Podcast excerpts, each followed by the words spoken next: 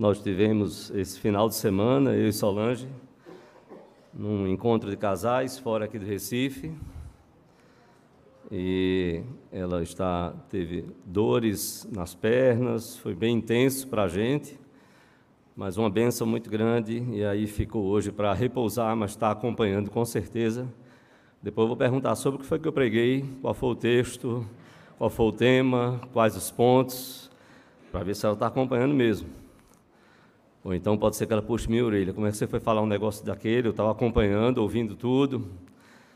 E estando numa igreja que conhecíamos uma ou outra pessoa, encontramos alguém que foi daqui há muitos anos.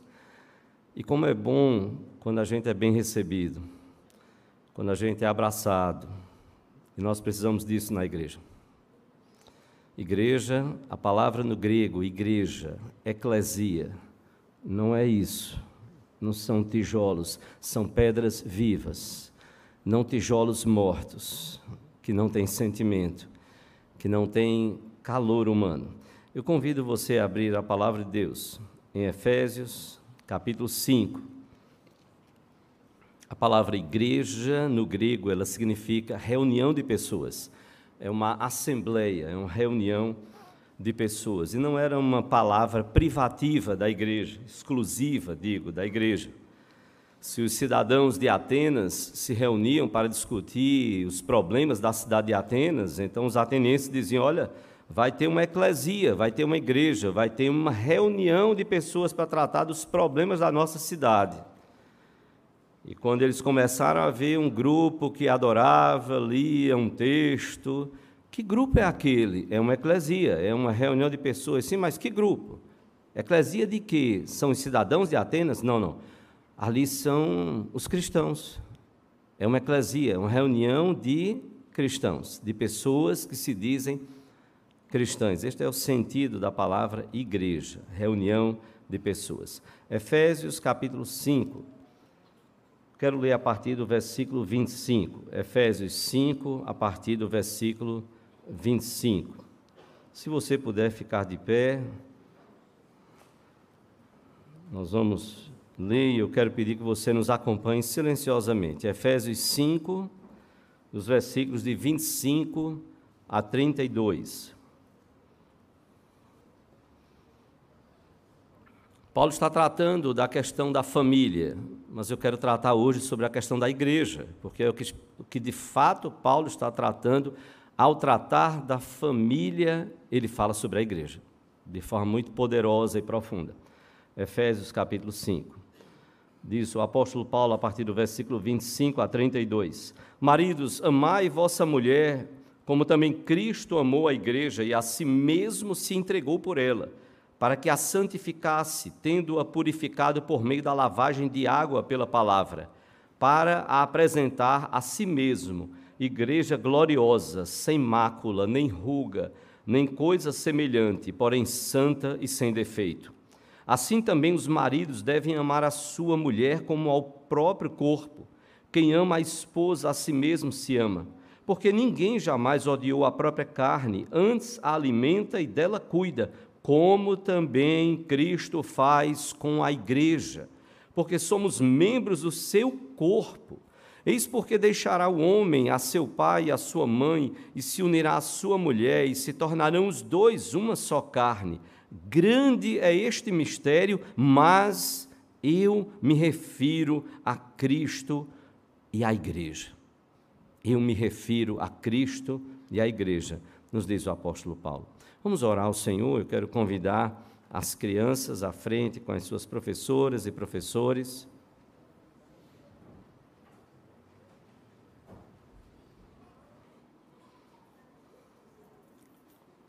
Vamos orar ao Senhor, vamos fechar os olhinhos, todo mundo com o olhinho fechado.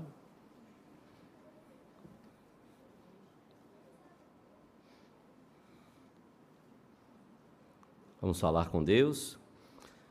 Senhor Deus e Pai, nós louvamos, Pai, mais uma vez pela bênção neste momento agora, Senhor, de podermos abrir a tua palavra, ler a tua palavra, meditar e, ó Deus, nós clamamos que tu possas falar aos nossos corações.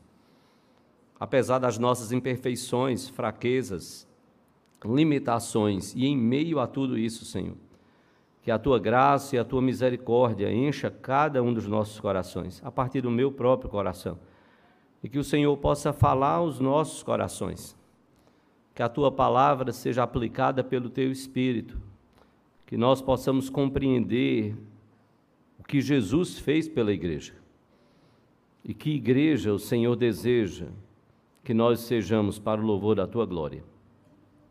Pedimos isto, Pai, que o teu Espírito aplique a tua palavra, clareie o nosso entendimento espiritual, que o teu Espírito converta a cada dia os nossos corações, para sermos a igreja que Jesus disse: Eu edificarei a minha igreja, e as portas do inferno não prevalecerão contra ela.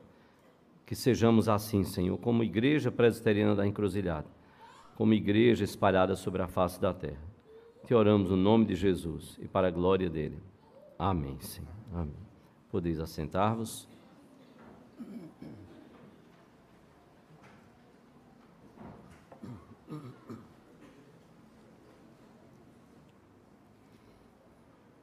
Paulo escreveu, irmãos, esta epístola aos Efésios, mais ou menos entre o ano 60 e 62 depois de Cristo.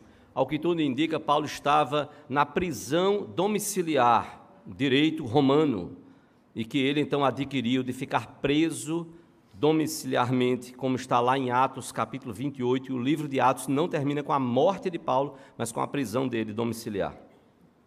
Paulo escreve a esta igreja de Éfeso.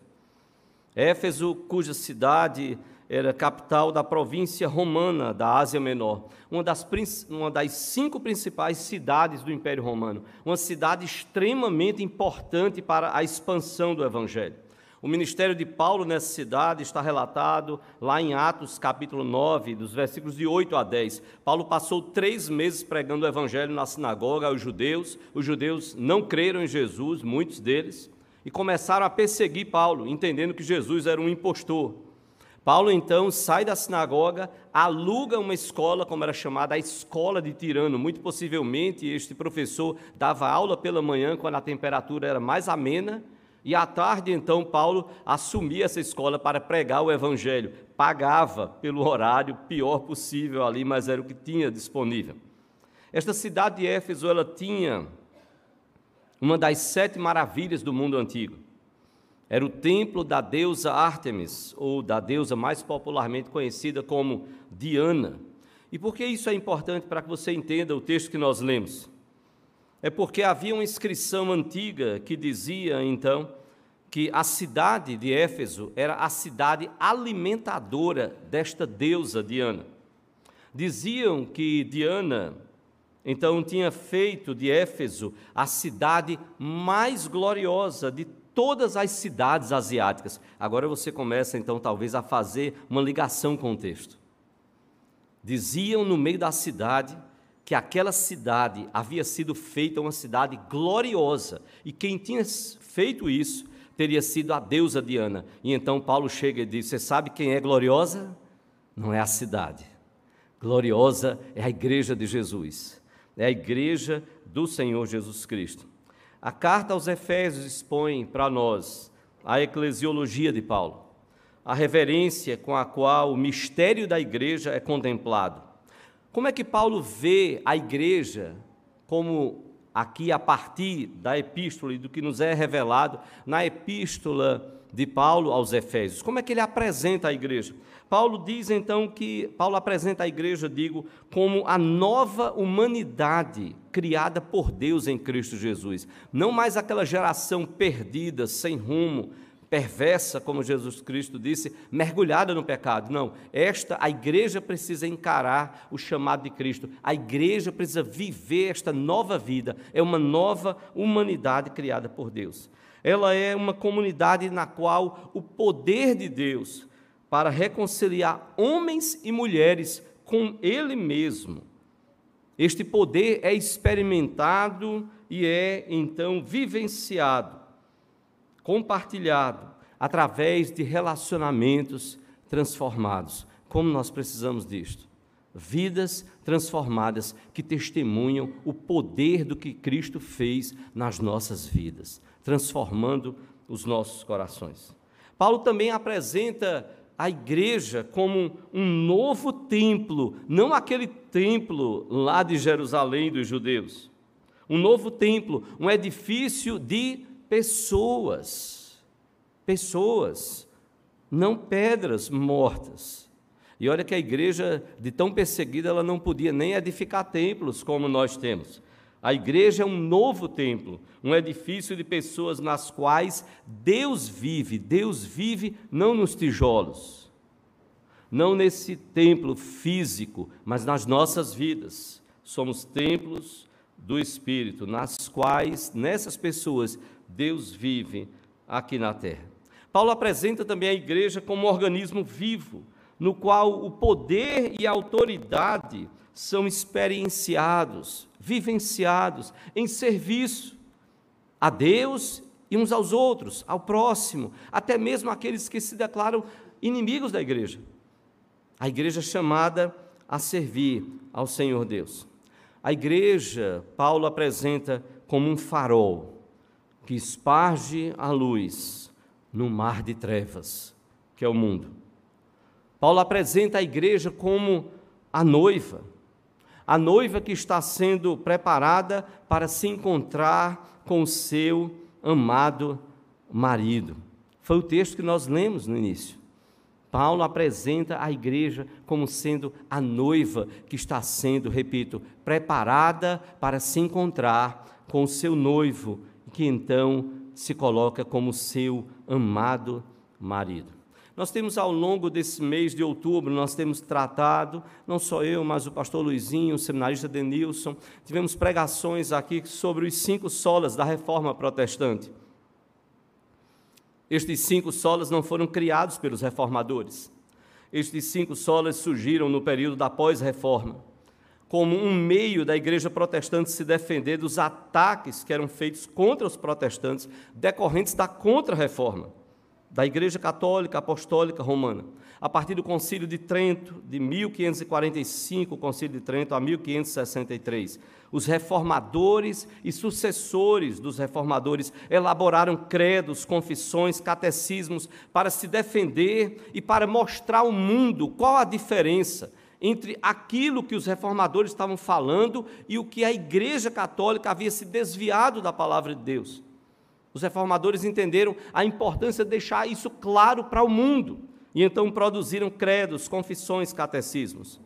Não se sabe ao certo quando, quando foi que juntaram para fazer esta formulação dos cinco solas, como nós tratamos aqui.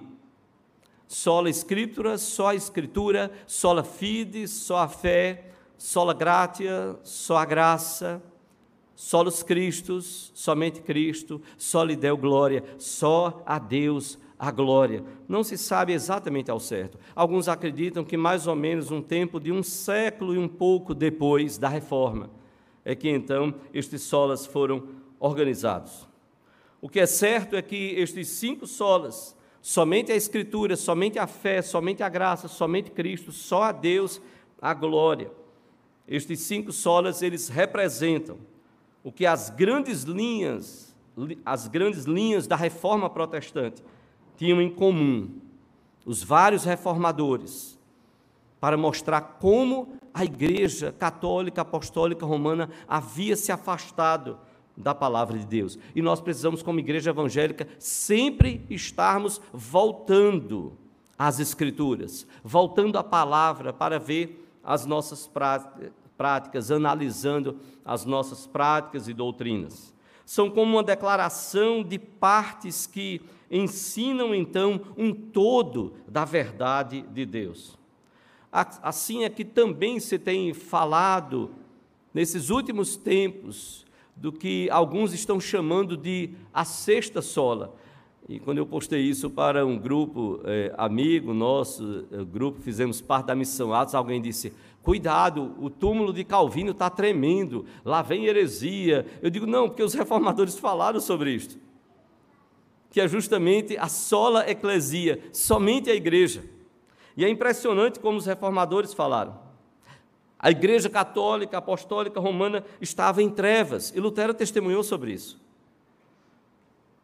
A igreja estava tomada por superstições que vieram se desenvolvendo desde que lá com Constantino, quando a igreja foi perseguida até o terceiro, o meio do terceiro século, até 250 depois de Cristo.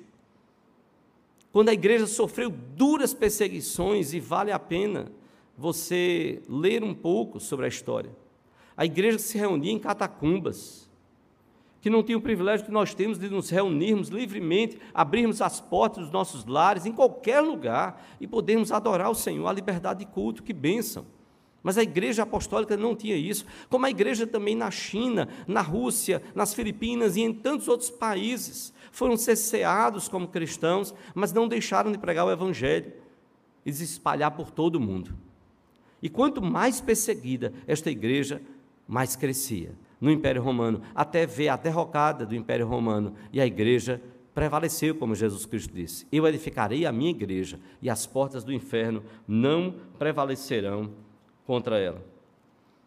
Mas quando o Império Romano, através de Constantino, abriu, no ano 313, Constantino então declarou que a igreja, o cristianismo agora era a religião, oficial do Império. No ano 379, Teodósio, o imperador, apoiou a construção de templos. Então, muitos, com medo de serem perseguidos, entraram para a igreja, sem crer no Senhor Jesus Cristo foram batizados porque eles queriam estar de bem com o império que agora era declarado como império cristão. As pessoas vieram sem os seus corações convertidos, trouxeram as suas superstições e cada vez mais a igreja foi se afastando, até ao ponto de ser chamado esse período como a idade das trevas. Que coisa triste. Como a igreja se afastou do evangelho genuíno e verdadeiro. A igreja caiu num estado moral e espiritual deplorável. Deplorável.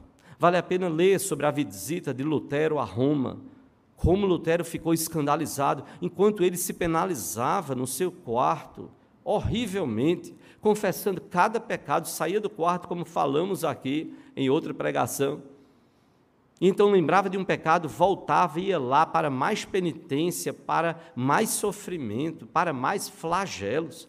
Agora então ele visitava Roma e via como a liderança da igreja, como haviam se afastado do Evangelho, como a igreja estava podre. Que coisa triste.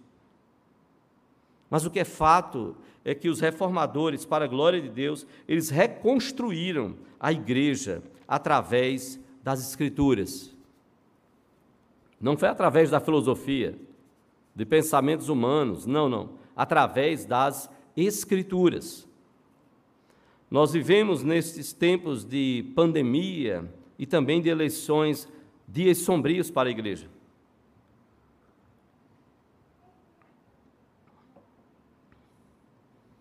E me permita dizer, os dias são sombrios, irmãos. Não é pelo que está fora, não.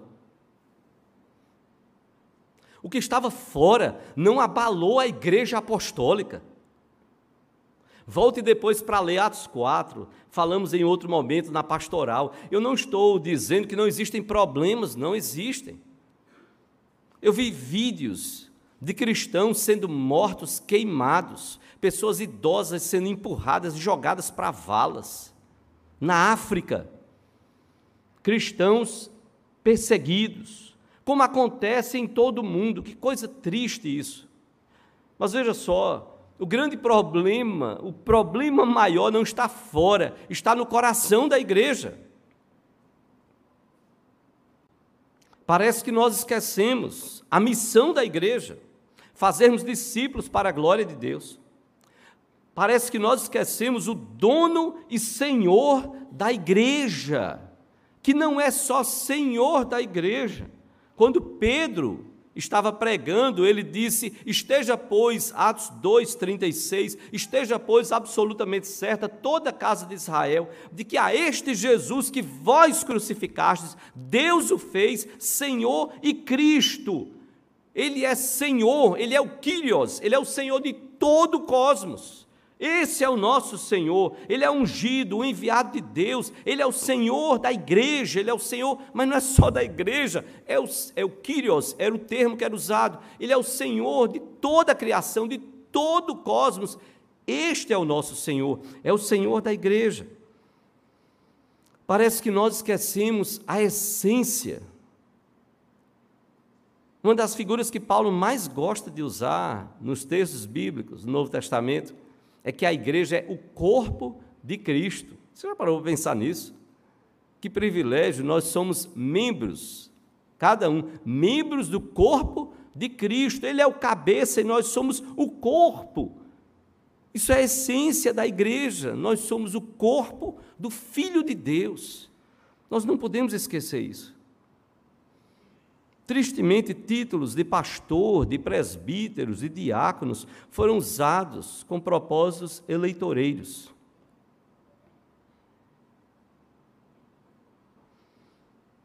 E me permita dizer que há momentos que o mundo não sabe para que a igreja existe. E como pensaram lá no passado, lá em Atos dos Apóstolos, estão achando talvez que nós somos agora um partido, mais um partido político nesse país. Porque na época dos apóstolos, acharam que a igreja, os cristãos, era mais um partido judaico, do judaísmo. Tinha os fariseus, tinha os saduceus, tinha os zelotes e agora tem os cristãos. Um judeu lá, chamado Jesus Cristo, arregimentou pessoas, criou agora um grupo, e esse grupo são os cristãos. Assim o mundo os via. Mas a igreja precisa entender qual é a sua essência. Saibam diferenciar o cidadão, inclusive da denominação. As pessoas, existem pastores, presbíteros, diáconos, colocando suas posições, seja para o que for. Agora lembre-se, pelo menos dentro da Igreja Presbiteriana do Brasil, são posições pessoais. Até que a igreja, através dos seus concílios, conselho da igreja que manda um documento para o presbitério, presbitério para o sino, sino para o Supremo Concílio, e aí o Supremo Concílio se reúne, agora sim, o presidente da comissão executiva, da diretoria, para entender melhor, você entender melhor, quem sabe você que nos visita, agora sim ele pode falar em nome da Igreja Presbiteriana do Brasil. Ele não é o Papa. Inclusive o pastor, é, o pastor Roberto Brasileiro, em conversas, ele dizendo: eu só posso me pronunciar na hora que o Supremo Conselho tem documentos que são discutidos, votados, aprovados. Agora sim, eu posso falar em nome da igreja. Mas não eu dar uma posição pessoal. Eu posso dar uma posição pessoal como cidadão, para nem misturar com a função que ocupa na Igreja Presbiteriana do Brasil. E como eu tenho dito, eu louvo a Deus porque a Igreja Presbiteriana do Brasil entende-se que ela sabe da sua missão. Eu não posso falar por todos. De fazer discípulos de Cristo para a glória de Deus. De orar pelas autoridades. De ser a consciência do Estado, porque era isso que os reformadores defendiam. De obedecer às autoridades enquanto elas estivessem cumprindo o propósito, a vontade e a própria palavra de Deus, aquilo que Deus determina. E não obedecê-las quando elas fossem contrárias àquilo que a palavra de Deus defende. A Igreja Católica Apostólica Romana defendia e ainda defende que fora da igreja não há salvação. A Igreja Presbiteriana do Brasil não. A Igreja Presbiteriana do Brasil, ela entende que a igreja é meio e não fim. Ela é veículo, ela precisa entender que ela é instrumento da graça de Deus para o mundo.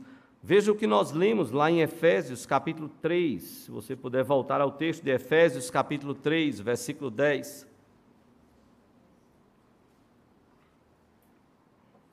Efésios 3, 10, o apóstolo Paulo nos diz: para que pela igreja a multiforme, as muitas formas da sabedoria de Deus se torne conhecida agora dos principados e potestades nos lugares celestiais, diz Paulo. A igreja precisa ser veículo da multiforme sabedoria de Deus para que principados e potestades conheçam esta sabedoria de Deus. Mas Paulo ainda diz mais no versículo 20 e 21 que nós lemos: Ora, aquele que é poderoso para fazer infinitamente mais do que tudo quanto pedimos ou pensamos, conforme o seu poder que opera em nós, a ele seja a glória na igreja e em Cristo Jesus por todas as gerações, para todos sempre. Amém. A igreja precisa ser instrumento, veículo da graça de Deus. A visão dos apóstolos, reformadores sobre a igreja é uma visão tremendamente maravilhosa porque eles receberam a visão de Deus para enxergar a igreja como Jesus a vê. Somente a igreja. Somente a igreja. Jesus não tinha outra, era a igreja, era a sua noiva. E eu repito, a visão dos apóstolos e reformadores sobre a igreja é maravilhosa. Quando alguém chega e diz assim, pastor, é, isso quando era um pouco mais jovem, e dizia, ah, pastor, eu conheço igreja mais do que o senhor. O senhor é jovem. E de fato era, e os cabelos começaram a ficar brancos. E eu comecei a cunhar para mim no coração uma resposta. Você conhece a igreja errada. Nós precisamos conhecer a igreja que os reformadores conheceram. Nós precisamos conhecer a igreja que os apóstolos conheceram. Porque a eles, apóstolos e reformadores, foi dada a visão do que é de fato a igreja do Senhor Jesus Cristo. Jesus nos conhece como igreja. Jesus sabe das nossas imperfeições, das nossas fraquezas, dos nossos pecados. Jesus não escolheu a igreja enganado. Não há nenhum lugar que a Bíblia coloque. E Jesus então dizendo: Ah, Pai, esta não foi a noiva que eu escolhi. Isso às vezes acontece em alguns casamentos, não é? Um homem chegou no gabinete pastoral e disse: Pastor, aquilo é um traste. E o pastor ficou chocado, disse: Que é isso, meu filho? está falando da sua esposa? Ele disse, pastor, misericórdia. Olha, eu vou contar ao senhor o que ela apronta. E aí ele começou a falar, pá, pá, pá, falou tanta coisa ruim. E o pastor olhou para ele e disse assim: Meu filho, como é que você foi escolher uma mulher destas? Ele olhou e disse: Não, pastor, eu, eu, quando eu casei com ela, ela não era assim, não. Ele disse: Então o que foi que você fez para ela ficar assim? Como é fácil a gente olhar e sonhar. Jesus não sonhou. Jesus sabia e sabe quem nós somos, como nós somos. Nós temos alguns irmãos que estão sonhando em casar. É, me permita, eu pedi permissão a eles. Eu quero agradecer. É, Tico, você está aqui? Onde você está? Ok. Milena está do seu lado? Ok. É, por favor, não saia, Milena. Daniel, você está aqui? Onde você está? Raíssa está aí do seu lado? Ok, que bom. E eu já vi que Elson e Samara estão aqui, não é isso? Ok, obrigado. Esses estão noivos, não é? Os dois estão a caminho, viu? Já, o pastor já está comprometendo. E eu pedi que eles me passassem algumas qualidades delas. E elas não estavam sabendo disso. Eu vou revelar algumas qualidades. Tico. Tico falou que Milena é descuidada e indiferente. Daniel falou que Raíssa é impaciente e individualista. Samara Ruana falou que, ou desculpe, Elson falou que Samara é displicente e negligente. Então eu quero dizer para os três que os três não estão casando enganados. Amanhã é folga pastoral, eu não quero visitar ninguém na restauração. Então não cutuque o seu namorado, quase noivo, ou o seu noivo. E eu perguntei: vocês vão casar com elas assim? A eles. E eles disseram assim: sim, pastor, eu amo. Eu disse, então vocês vão casar mesmo, consciente, sim, pastor. E um deles disse assim: Eu disse, lembre-se que o casamento é até que a morte nos separe. E um deles disse: É até a eternidade, pastor. Eu vou casar até a eternidade. Olhem bem, não estão casando enganados. É, na verdade, é, Tico disse que Milena é não descuidada, ela é cuidadosa, não indiferente, ela é amorosa. Daniel disse que Raíssa, ele não falou que era impaciente, ele disse que ela era paciente, e ele não disse que ela era individualista, ele disse que ela era companheira. E Elson não disse que Samara Ruana era displicente, não. Ele disse que ela era atenciosa. Ele não disse que ela era negligente. Ele disse que ela era dedicada, que ela é dedicada. É tão bom quando nós vemos qualidades positivas. Mas vocês vão naturalmente encontrar qualidades negativas que precisariam, precisarão ser trabalhadas. Inclusive, a mãe de uma delas está aqui. Era bem certo ter alguém na restauração amanhã. Cristo, diz Paulo, Paulo usou cinco verbos para falar o que Cristo, o noivo, fez pela igreja, a noiva. E é uma citação tão completa que alguns estudiosos acham que pode ter sido uma confissão, uma liturgia ou um hino primitivo. Paulo diz que, como a palavra de Deus nos fala aqui, quero convidar você a voltar o texto de Atos, capítulo 5, versículo 25, Paulo diz: Cristo amou, no meio do versículo, Cristo amou a igreja. Há quatro palavras no grego para amor. Era o, de onde vem eros, que é a paixão sexual. Filéo, que é a Amizade é o amor de amigos, amizade. Storgel, que era uma palavra não muito comum, inclusive no meio evangélico, mas que era usada para afeição familiar. E agapao, de onde vem ágape, o substantivo, que é tão conhecido. Ágape foi usado pela igreja para o amor que precisa haver no casamento. Os estoicos, filósofos gregos, usavam filéu, dizendo: olha, o casal tem que se amar com filéu, com o amor de amigos.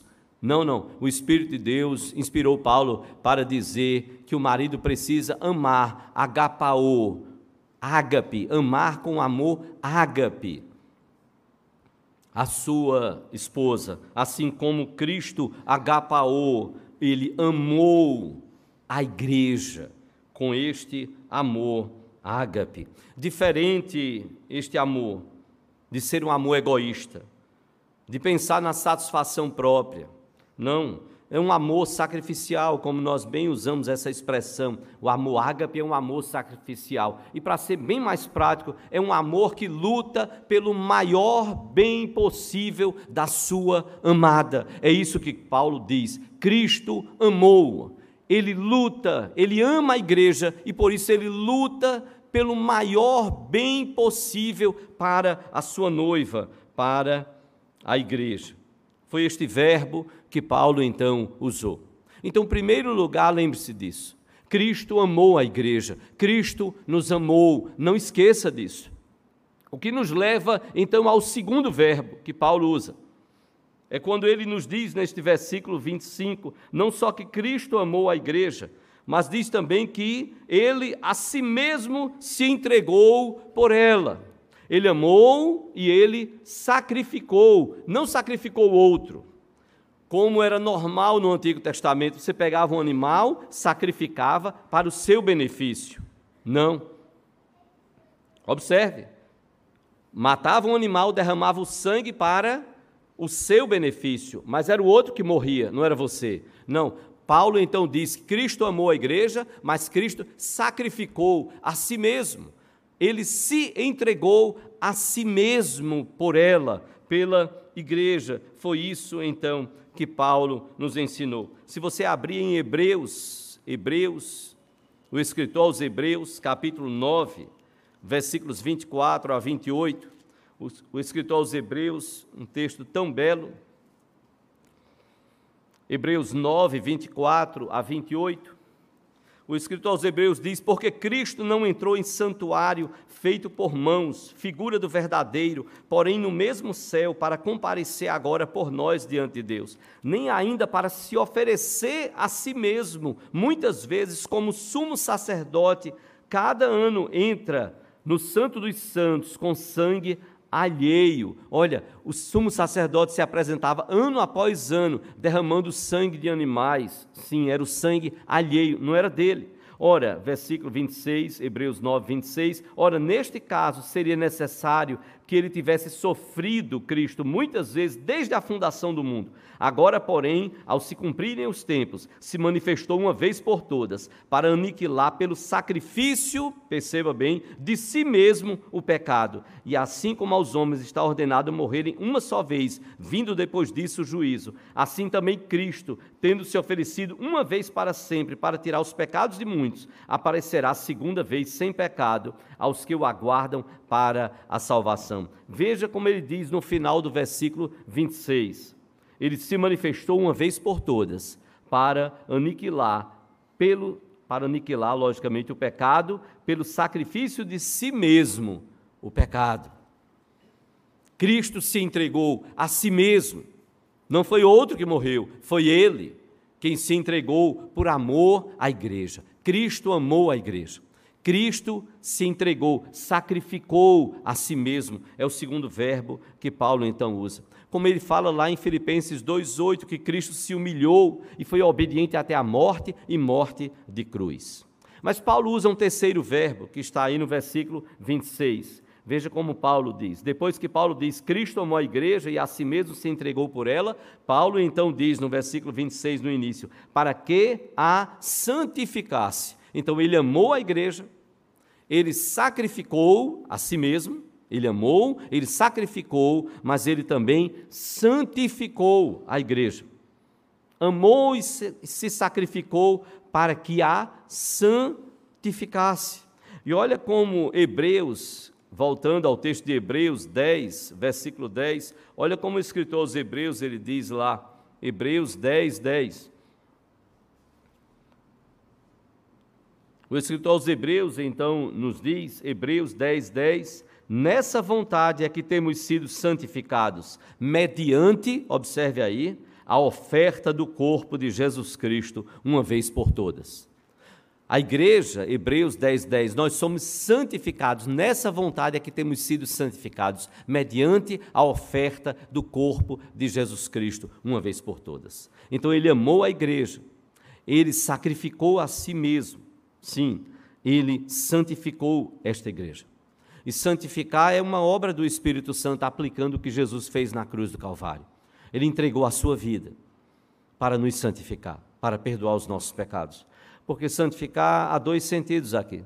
Há o sentido positivo de nos separar, para fazermos tudo para o louvor da glória dele. E há também o sentido aqui negativo do sentido de perdoar os nossos pecados, nos santificar, nos separando do pecado e a igreja é chamada a viver uma vida de santidade. Deixando o pecado. E como diz Paulo em Efésios 2:10, pois somos feitura dele, criados em Cristo Jesus para as boas obras, as quais Deus de antemão preparou para que andássemos nelas. Paulo então diz: Cristo amou a igreja. Cristo sacrificou a si mesmo pela igreja. Cristo então santificou a igreja. E Paulo então vai nos dizer, colocar o quarto verbo, no versículo 26 mesmo. Paulo então vai nos dizer para que a santificasse, e aí depois Paulo diz, tendo-a purificado por meio da lavagem de água pela palavra. Que linguagem um tanto misteriosa de Paulo. Tendo-a para que a santificasse, tendo-a purificado por meio da lavagem de água pela palavra. Quando Paulo falou que Cristo santificou a igreja, ele falou do interior. Estava falando do interior, do coração.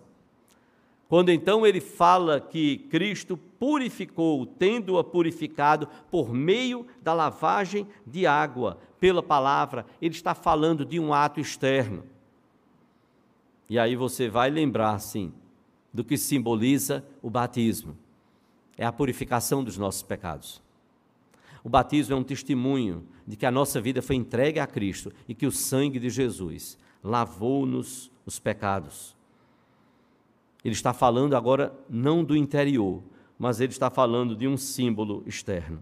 A lavagem de água, o batismo, era símbolo da purificação dos pecados. Nos casamentos judaicos e nos casamentos gregos, a noiva, que é a igreja, a noiva tomava um banho cerimonial antes. Talvez ele não lembre, mas no meu casamento, o noivo é que precisou agonizar. Morávamos em Olinda, horário marcado, e quando faltava 15 minutos, 10, 15 minutos para a gente sair, meu pai olhou e disse: Eu passei o dia lembrando a você. E eu disse: O que foi? Ele disse: A barba. Você não fez a barba. Eu passei a mão, estava todo espetado. Disse, Misericórdia. E eu já estava praticamente pronto. Corri lá para arrumar, fazer a barba, correndo. Mas o noivo, na palavra, ele está pronto. Nós é que somos a noiva, a igreja é a noiva, é a igreja que está sendo purificada, trabalhada. Mas nos casamentos judaicos e gregos, a noiva ela tinha um banho cerimonial. E Paulo então diz: essa igreja foi purificada, a noiva está sendo purificada pelo noivo. O noivo está cuidando desta pureza da noiva. Está fazendo isso pela palavra, não através de superstições, não através de idolatria, nem idolatrar o rito nem idolatrar o celebrante. Quem foi que batizou você? Não, não, isso não é o mais importante. Foi Paulo? Foi Cefas? Foi Apolo? Quem foi? Não, isso não é o mais importante. O mais importante é que você foi batizado em nome do Pai, do Filho e do Espírito Santo. Foi com água como símbolo dessa purificação, que é o que a palavra nos orienta. Como dizia Calvino, não separe os sacramentos da palavra. Nós precisamos da palavra para orientar o sacramento, as duas coisas juntas. E Paulo está dizendo aqui: essa igreja é purificada, sim, pela lavagem de água, pela palavra. E foi isso que Jesus falou lá na oração sacerdotal, dizendo que a igreja é santificada, Pai, santifica-os na verdade, santifica-os na tua palavra. Foi isso que Jesus falou lá em João 17. Porque também no costume judaico, se a noiva tomava o banho cerimonial, no costume judaico, no casamento, quando o noivo dava aliança à sua noiva, ele dizia: Tu estás sendo santificada, separada para mim.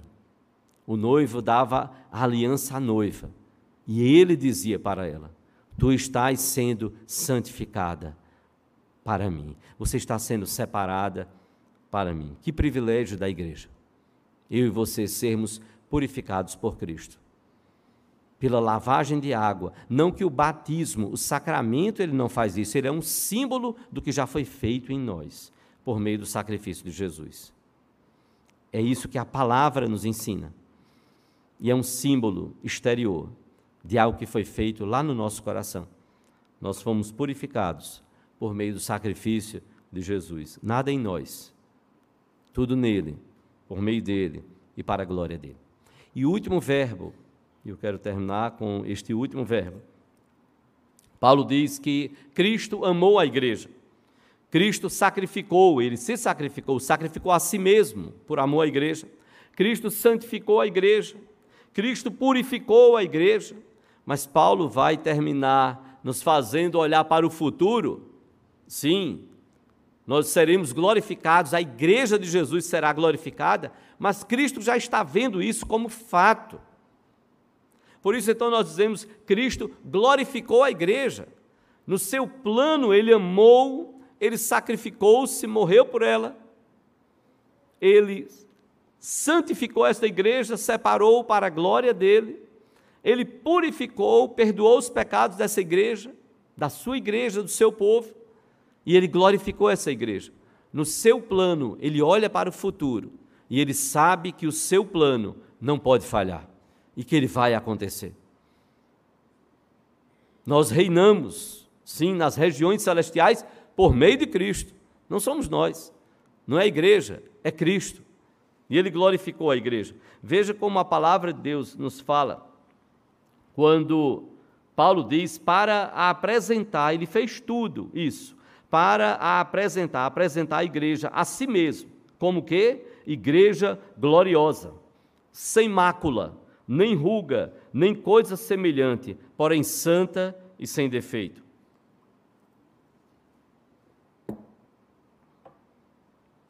Cristo amou a igreja. Cristo sacrificou-se pela igreja. Cristo santificou a igreja. Cristo purificou a igreja para apresentar essa igreja, a noiva dele, espalhada sobre a face da terra, a si mesmo. Mais do que aos olhos do mundo, Cristo está preocupado comigo e com você, como igreja. Ele quer que nós sejamos apresentados a Ele. Ele é o noivo. As noivas buscavam se apresentar da melhor forma possível. Mas aqui a noiva nada pode fazer. Ela não tem a competência para isso. Nada pode fazer. É obra do noivo. É o noivo agindo nos nossos corações. É Jesus agindo nos nossos corações, nos purificando. Então não resista. Há coisas que precisam ser mudadas, você precisa mudar no poder do Espírito.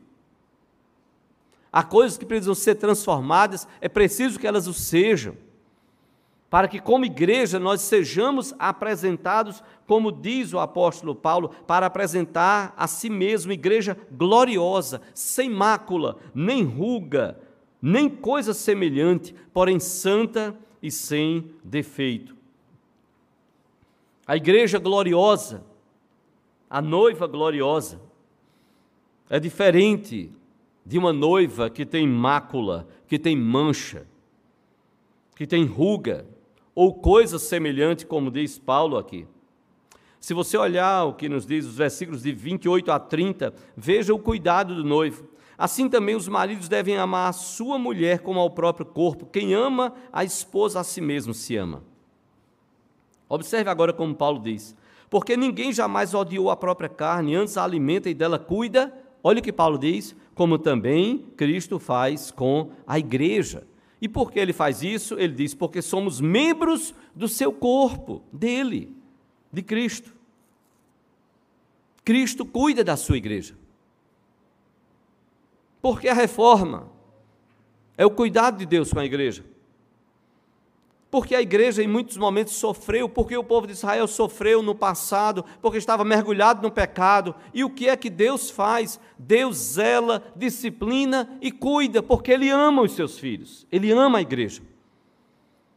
Ele não quer que eu e você vivamos de qualquer forma como um pai que ama e disciplina o seu filho, e quando é pela bronca, é pela palavra, é pela orientação, e quando é necessário, é também pela vara, como a palavra de Deus fala, porque ele não quer perder o seu filho, ele ama o seu filho, e ele não vai desistir desse filho. Não desistir de você, e nós não vamos desistir de você, Damaris, nem do filho Wanderson, nem da filha Samara, nem do filho adotado, os filhos genros, o Vitinho. Não, nós não vamos desistir. Porque Deus não quer que, como pais, nós desistamos dos nossos filhos. Nós vamos amá-los, exortá-los, orientá-los, falar, dizer tudo que entendemos da palavra de Deus, sim, assim como Deus faz conosco. Nós não estamos enganados. Deus, Cristo, não está enganado em relação à sua igreja.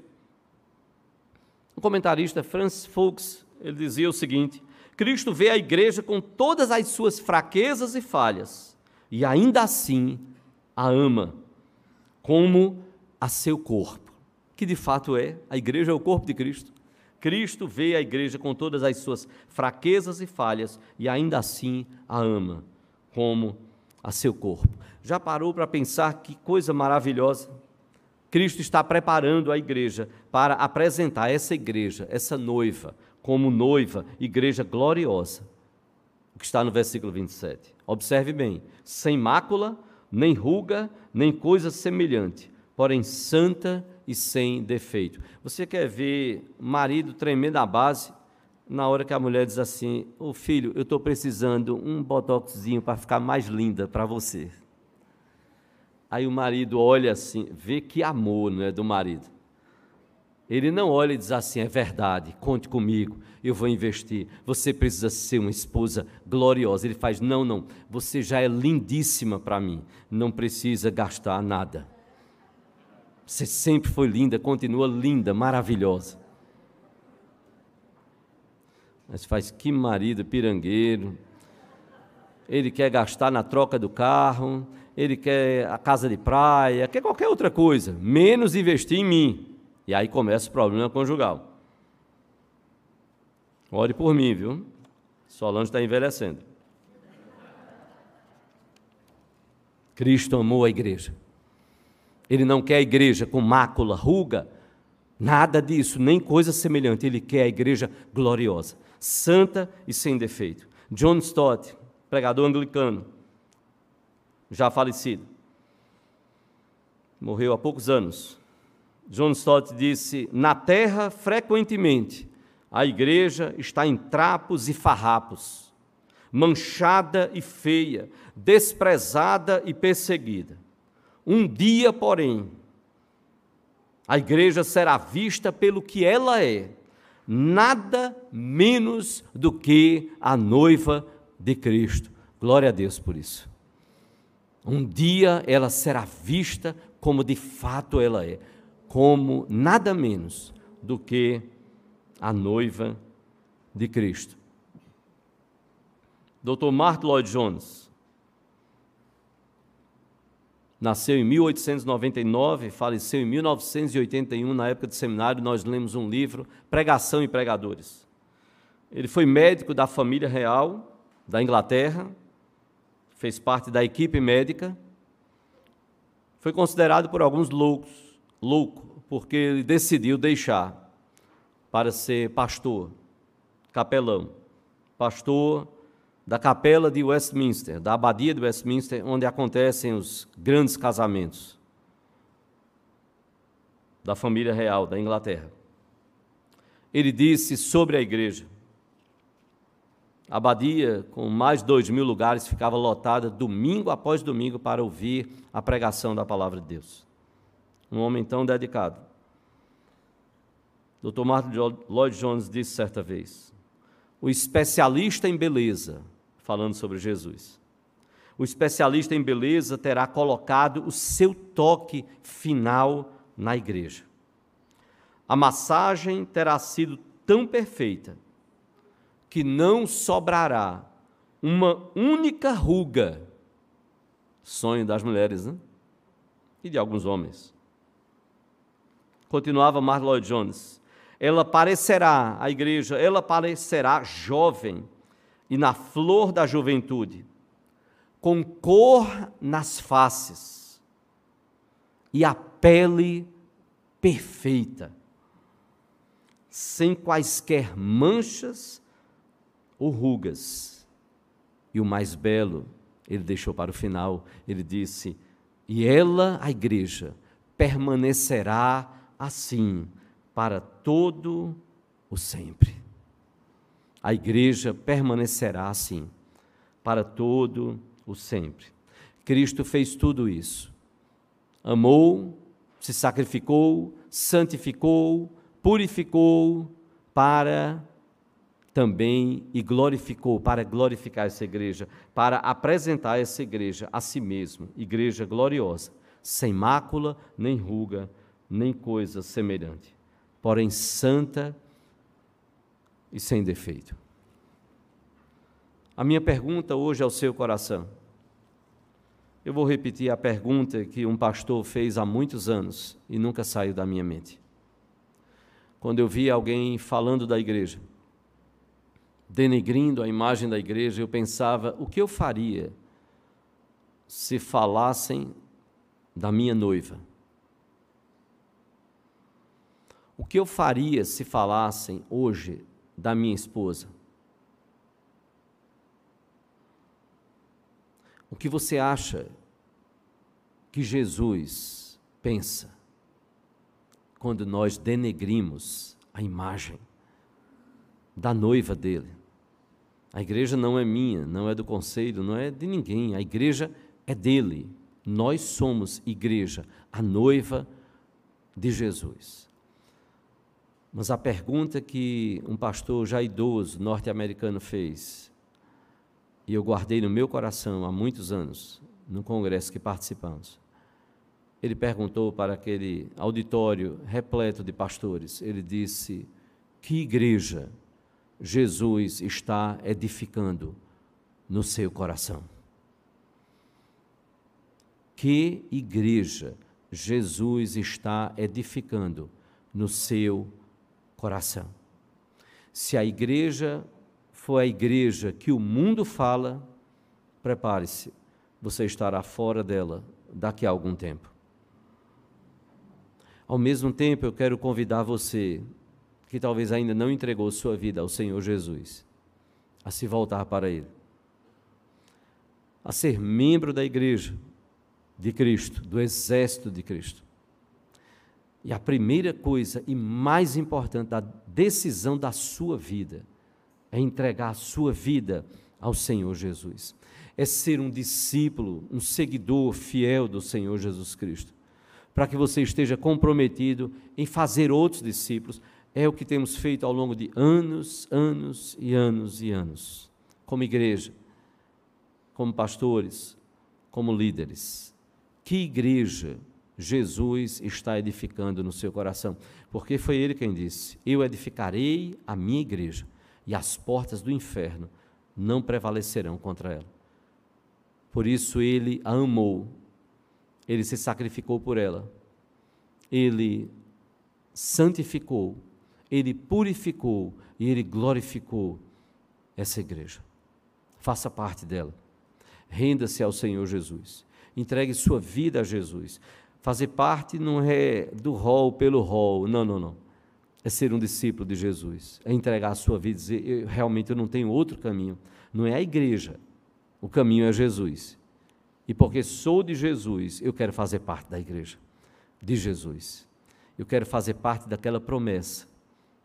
Eu edificarei a minha igreja e as portas do inferno não prevalecerão contra ela. Que o Senhor Deus, pois, nos abençoe.